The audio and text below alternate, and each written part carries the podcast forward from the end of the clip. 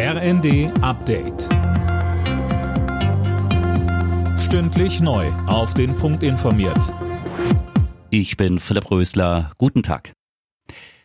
Die Corona-Quarantäne in Deutschland wird nun doch einheitlich auf fünf Tage verkürzt. Darauf haben sich die Gesundheitsminister geeinigt.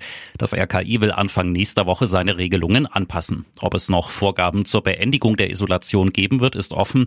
Gesundheitsminister Lauterbach sagte dazu im ersten ich persönlich glaube, dass am Ende von fünf Tagen, das ist ja eine sehr kurze Zeit, zumindest eine Selbsttestung dringend empfohlen sein müsste, weil wir wissen, dass viele nach dem fünften Tag noch positiv sind und die würden dann ja doch noch andere anstecken. Daher ist eine Freitestung auch für diejenigen, die keine Symptome mehr haben, sinnvoll, zumindest als dringende Empfehlung für diejenigen, die in Isolation mit der Krankheit waren.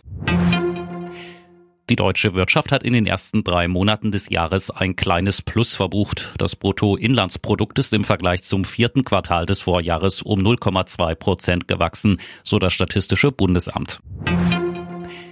Der Großteil der Ausrüstung bei der Bundeswehr ist defekt oder fehlt gleich ganz. Das steht im Bericht der Wehrbeauftragten des Bundestages Högel. Sie begrüßte deshalb im Parlament das geplante 100 Milliarden Euro Programm zur Sanierung der Truppe.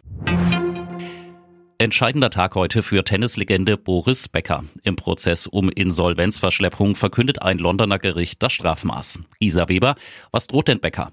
Also er könnte britischen Medien zufolge bis zu sieben Jahre ins Gefängnis kommen. Berufung wäre möglich, dennoch würde der 54-Jährige voraussichtlich direkt nach der Urteilsverkündung in Haft kommen, sollte es eben zu einer Gefängnisstrafe kommen. Becker war Anfang des Monats ja teilweise schuldig gesprochen worden. Ihm wird unter anderem vorgeworfen, in seiner Insolvenz nicht alle Vermögenswerte offengelegt zu haben. Alle Nachrichten auf rnd.de